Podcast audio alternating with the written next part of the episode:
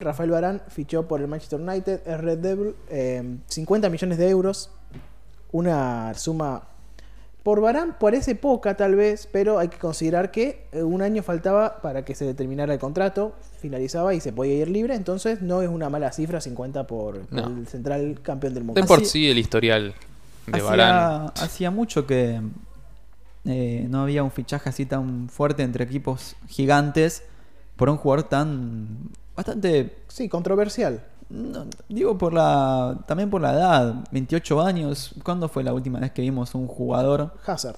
Hazard y, Claro. y no funcionó bien por bien por Roman Eh, pero bueno pienso que es lo que necesitaba el United más que nada Sí, todo creo- bien los- con los fichajes de, de Sancho, con lo que venga, pero eh, para mí lo que necesitaba era un central. ¿Qué central tiene. no te vendría mejor que uno que necesita un cambio de aire, necesita el cambio, un central rápido, modo es para la Premier eh, Rafael Barán, un jugador que ya tiene la experiencia de tener tantas Champions, ya es campeón del mundo, es campeón del mundo no solamente a nivel de clubes, sino también a nivel de selecciones, Y- entonces es un central de jerarquía como lo que necesita el United. Va a ser dupla con Maguire, ¿no? Claro. Sí, terrible dupla. Supongo que la, la saga será Wan-Bissaka, Varane, Maguire, Luke Shaw.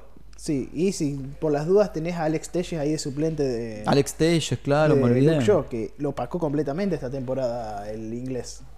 Totalmente. El- al principio de temporada yo te decía Alex Telles, ahora te digo Luke Shaw. Sí, la verdad que no, la verdad que los jugadores ingleses del United, que muchos se lo habían criticado el último tiempo, inclusive Aaron Wan-Bissaka, que había sido uno de los mejores en la temporada anterior, se lo Sí. cuestionó muchísimo y Maguire en esta Eurocopa y en, en la temporada en general mostró un nivel muy alto, igual que Luke Shaw, y ya me parece que está para ese saltito ya de, no te digo pelear la Premier, pero comenzar a ser un rival más serio para todos. No, eh, ¿Quién, el United? Sí. Sí, yo pienso que la... A ver, no te digo que va a ser 100 puntos, pero que la va a pelear, yo pienso que la va a pelear. 80, puesto, a ver, puesto 80 de, puntos puedo ser, puesto de Champions, obviamente, seguramente consiga. y si no una decepción. Y, sí, y la verdad pasa que que, el United eh, hace años que no viene siendo...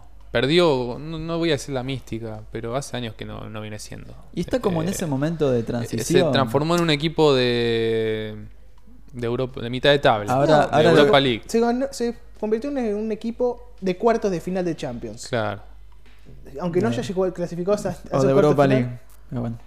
Sí, porque siempre clasifica a, Sí, a la ganó. Champions, pero, La- ganó la Europa League. pero queda lejos. Pero eh, hace como cuatro años Sí, la ganó. 2017. Estaba chiquito Romero. bueno, pero llegó a la final. el, el chiquito Romero era el, titular. titular. Qué Y loco. sí, es una Europa League fascinante. Bueno, ahora eh, mencionando a Barán, lo que pierde el Madrid también. Pierde a Se dos. le fue la se saga fueron- Se le fue la, la- la saga central por excelencia. Igual, yo eh, pienso que Barán eh, en, estas nuevas, en este nuevo Real Madrid, en mi Real Madrid, con los jugadores que tiene, yo no sé si lo hubiese puesto titular. A mí me está encantando el nivel de, de Eder Militado. Sí, Eder Militao que está siendo el mejor central del mundo. hoy Y en con, día. y con David Alaba, yo no sé si tenía puesto Barán. Sí, pasa que, bueno, este cambio le viene bien al Real Madrid, a Varane y al United. Para mí Sí, es un ganar-ganar para todos. Ganan todos. Porque Varane hace dos años que en el Real Madrid no viene rindiendo al nivel No. que rendía. Creo que la carrera en el Real Madrid de Esas fue de mayor a, man- a menor. Yo pienso que fue. El pico fue 2018 y después de ahí no volvió nunca más ese nivel. Cuando se fue Cristiano. Lo que pasa es que también hubo lesiones, tuvo también cuestiones de seguridad y de que era un central que cambió mucho, porque antes salía mucho con la pelota, ahora no se le ve esa misma eficacia para jugar con la misma. Y, y Alaba me parece que le ofrece eso al Real Madrid. Sí, sí. Aparte de que también un central rápido, tal vez que tenga su edad ya. No sé, creo que tiene 28, 29 años Alaba. Creo que llega a los 30. 30 años. Si no, si no tiene 30, debe tener 29. Claro, y que es un central que aporta jerarquía, que es un jugador más polivalente, que lo pongas donde lo pongas va a rendirte prácticamente. Que puede jugar de 3, puede jugar de central, puede jugar de 5. Lo puede Sí, jugar- puede jugar de, de, de- En todo. un momento en que- Austria llegó a jugar de enganche. Es verdad, lo, lo pusieron de enganche. Entonces es un jugador muy, muy polivalente, que le viene muy bien al Real Madrid. Y yo creo que la dupla, sí, era Álava militado ya. Creo que Nacho queda como en ese segundo, Sí, queda como el suplente. Pero que siempre ha rendido De- cuando entró. Claro, de buenos rendimientos. No, no, no, no queremos decir que es malo ni nada de eso. Pero es, es un buen suplente, eso, eso vamos. Tuvo muy buenos rendimientos, por ejemplo, contra Chelsea en las semifinales. Eh, pero bueno, un buen refuerzo para el Manchester United, que para mí ahora, el refuerzo que le falta es el entrenador nada más. Ojo, No sé. Solskjaer me parece que no está haciendo tan mal las cosas. Para mí no es un no es un 9, no es un 10 de entrenador, pero es un 7. Para mí No, es el sí, típico sí. que aprueba con un poquito de sobra. Yo lo, yo lo chicaneo, pero, pero la verdad que, que, que sí. Yo lo digo porque, no sé, Chelsea echó al, al ídolo y salió campeón de la Champions. El United tiene al ídolo ahí. ya no tiene excusas hoy con esto con este equipo de Solskjaer. Tenía excusas Nada. hace un tiempo, ya ahora no. ¿Qué va a tener ahora? No. Y, y una cosa que quería aclarar, que es sobre el fair play financiero, que por ahí muchas dudas hay sobre eso, que no sé si ustedes sabían cómo es la norma del fair play, que era que vos no puedes tener deudas de mayores a 35 millones de euros en los últimos tres años, en las últimas tres temporadas. Sí. ¿Qué pasa con el fair play este año? Se está reformando, según lo que se sabe, Están de vacaciones. Claro, se están, sí, se están, sí, supuestamente se está reformando, pero no toma vigencia en este mercado eh, por tema de la cuarentena, que lo único que se va a regular ahora a partir de la próxima regula de la reforma, el fair play, es los salarios, que las masas salariales no sean tan altas, que muchas veces, Sí, que tengan un Sí. tope como en las ligas de Estados Unidos o por ejemplo en la australiana, que hay uno que tiene un, es el jugador estrella que es el que gana más y después los demás tienen un tope salarial de X a X. y que si querés pagarle más, tenés que pagar cierta cantidad de impuestos. Claro, ese- eh, eso pasa por ejemplo en las ligas de Estados Unidos o en la australiana. Pero está, está bien, por un tema salarial. Claro, entonces en este caso no hay fair play. Directamente los jugadores eh, también permite ciertas inyecciones de dinero de algunos empresarios dueños de, de los clubes, eh, pero vistos más de otro punto, capaz que de remodelaciones, cosas así, que puedes poner lo que vos quieras de plata. Pero igualmente eh, en este momento está sin vigencia el fair play, así que están jugando al FIFA los equipos. Sí, está bien. El, famoso espaldarazo financiero. Claro, el United sin vender a nadie ya compró a Varane por 50 millones y a Sancho por 95. Es decir, ya invirtió 145 millones. Esperemos que sea titular, Sancho, que no me haga la gran Southgate porque lo mato. Mi- Mirá que yo no, mirá que a mí no me gusta el United, pero hasta yo lo mato. A Solskjaer. Y después, bueno, en el caso del Manchester City también hay un par de nombres que están sonando bastante. Yo espero, por favor, que no vaya Jack Grealish. Yo quiero a Jack Grealish en el Aston Villa. No quiero, no quiero que se vaya de ahí. ¿Por qué no querés que se vaya? No, yo quiero que haga dupla. con- eh, yo, yo quiero que el Aston Villa crezca. Y que vuelva a ser el, el equipo El enorme. Aston- que vuelva a ser el Aston Villa. El Aston Villa de los 70, me, quiero que vuelva a ser ese. O sea, qu- quiero que haga dupla con Emiliano Buendía, hagan paredes y, y le metan 500 goles a- a- al, al- al- United. Que pelee copa. bueno, que bueno, vos lo decís, 100 millones de euros estaría hablando hoy por hoy el traspaso de Jack Grealish al Manchester City. Uf, una locura. Y también hay otro fichaje que no sé qué piensan ustedes, Harry Kane, Ah, que sí, dijo que ya quiere. expresó su deseo de salir del Tottenham, ya pe- me parece ya pidió el transfer, sí. eh, y que estarían, se estarían hablando de 187 millones de euros hacia el Manchester City, casi 300 millones de euros entre dos fichajes. Tranqui, no sé. Para mí es lo que necesita el Manchester City. Y después de la partida del Kun. Sí y no. ¿Por qué para mí? Porque el City con Guardiola la temporada pasada jugó sin 9. Claro. Sí, pero yo pienso que los esquemas y jugadores. eh, a ver, todo este tema de. Yo muero con mi. con la mía, muero con mi idea. Yo pienso que llega un punto que no, que cambia. A ver, Guardiola juega, puede jugar con 9 como con sin 9. Yo creo, yo creo que jugó sin 9 la, última temporada, un poco más por lo que tenía. Sí. Por lo que, por lo que no le quedaba otro que jugar sin 9. Pero ahora con Harry Kane no va a jugar sin 9. Ahora Harry Kane es el mejor jugador del equipo. aparte, si vaya. Después aparte encontró, Kevin. encontró una fórmula del C-City que estuvo invicto eh, un montón de partidos y no creo que Guardiola en ese momento que No, hubiera si- querido cambiar si a fichas- jugar con 9. Si fichas Harry Kane para tenerlo de suplente, No, no, no. yo lo mato. Por eso. Va a haber muchos Yo asesinatos. mato Basta, todos. Marco, tenés una lista, hacé la lista. Sí, yo hago una lista. Mi lista negra. No, pero. A- a- en la lista de negra tengo abajo, del, abajo de todo el primero a Gareth Southgate. Yo lo- sí. me cae mal ese señor. Sí, tenemos una lista para el fútbol inglés, para el fútbol alemán. Bueno, para alemán, es- alemán debe estar Gotze en el primer lugar. No, si Götze está en el PSV. La está rompiendo aparte. No, pero la verdad que yo creo que es un fichaje que es galáctico. Obviamente, si el Harry Kane quiere salir de Tottenham es por cuestión de títulos, Eh, no por cuestión sí, de dinero ni obvio, de obvio. competitividad. Él quiere ganar títulos porque a sus 28 años no ganó un título. Dijo que. Y dijo perdió que- cuatro finales. Y dijo que no quiere. Terrible. No quiere irse a Inglaterra. Quiere seguir jugando ahí. O sea, se- entonces están todos como locos, como diciendo a cuál de los otros Big Six se va a ir. No creo que se vaya al Leicester City. Bueno, Ojalá. ¿A dónde les gustaría verlo, además del City? ¿Dónde, ¿Dónde creen que cuadraría más eh, Harry Kane? Es que, o sea, el Liverpool. en la Premier lo, veo como en todos los equipos, pero en afuera no sé, me cuesta pensar. Ponerle un Sí. Barcelona, un Real Madrid, como que no sé, Nah. no lo veo. Yo lo veo en, en la, Es, en es la full Premier. Yo lo, yo lo veo en la liga italiana, Sí. ahí fajándose con los centrales italianos, los Tano, y buscando. Quizá en algún hubiese en un. Milan, Inter. Jugando arriba con, con Velotti en el Torino, ¿te imaginas?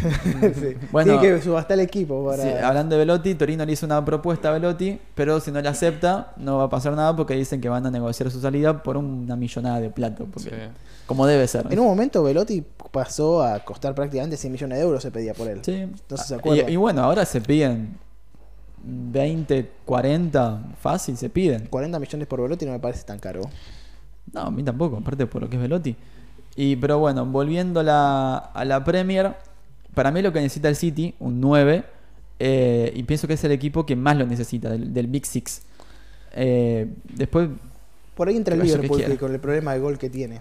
sí, por, por eso dije, Sí, aparte pero- de City, Liverpool. El, Claro. el United tiene, tiene a Cavani, el Chelsea no creo que necesite ahora mismo un, un 9. Sí, que se está hablando de Haaland, pero... Sí, 175 millones. ¿qui- ¿Quién pone? Y, y Haaland dijo, no sé, en el FIFA debe, debe ser eso. Eh, en el, Y bueno, no se muere, sí. eh, se al Arsenal no va a ir.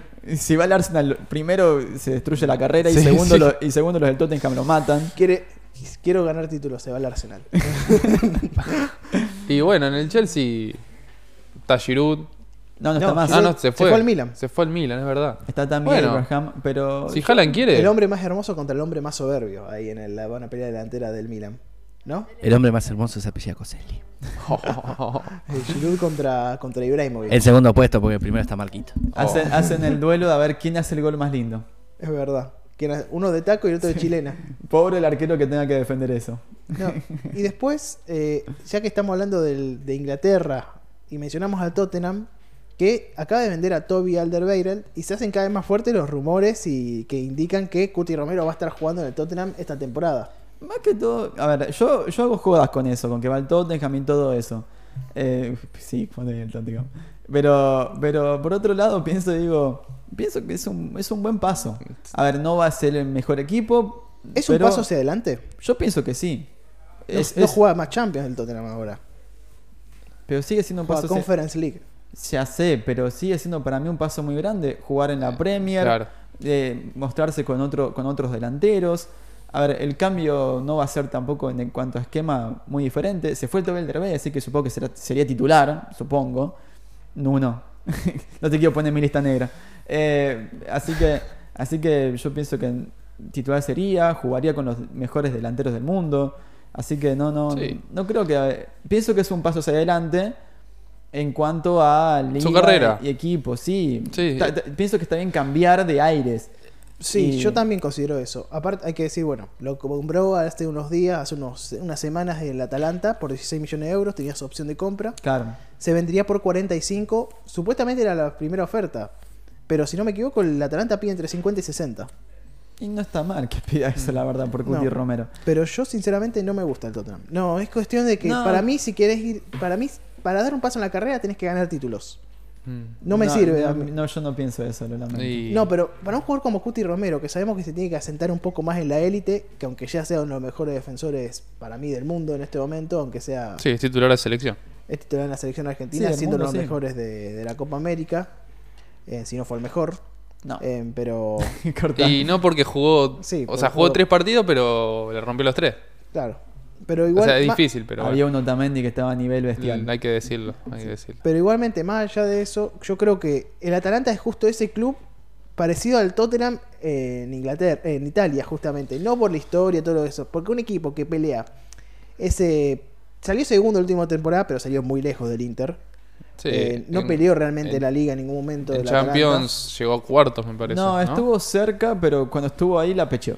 Claro, entonces yo no creo que. Tiene que dar un paso adelante en cuanto a un equipo que compita más arriba. Para mí el Tottenham no está no tiene la capacidad No, hoy en día en Inglaterra para si- pelear más arriba. Si hacemos, a ver, en, eh, equipo por equipo, no, no creo que el Tottenham le gane al Atalanta hoy en día, ¿no? No, no, obvio. Eh, pero pienso que es un, es una, es un paso hacia adelante individualmente.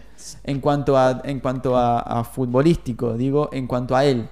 Que va a aprender pero- muchas cosas, que va a ir a otra liga, que va a estar Yo- con otro roce. Yo pensando en la selección, en eso para él, yo.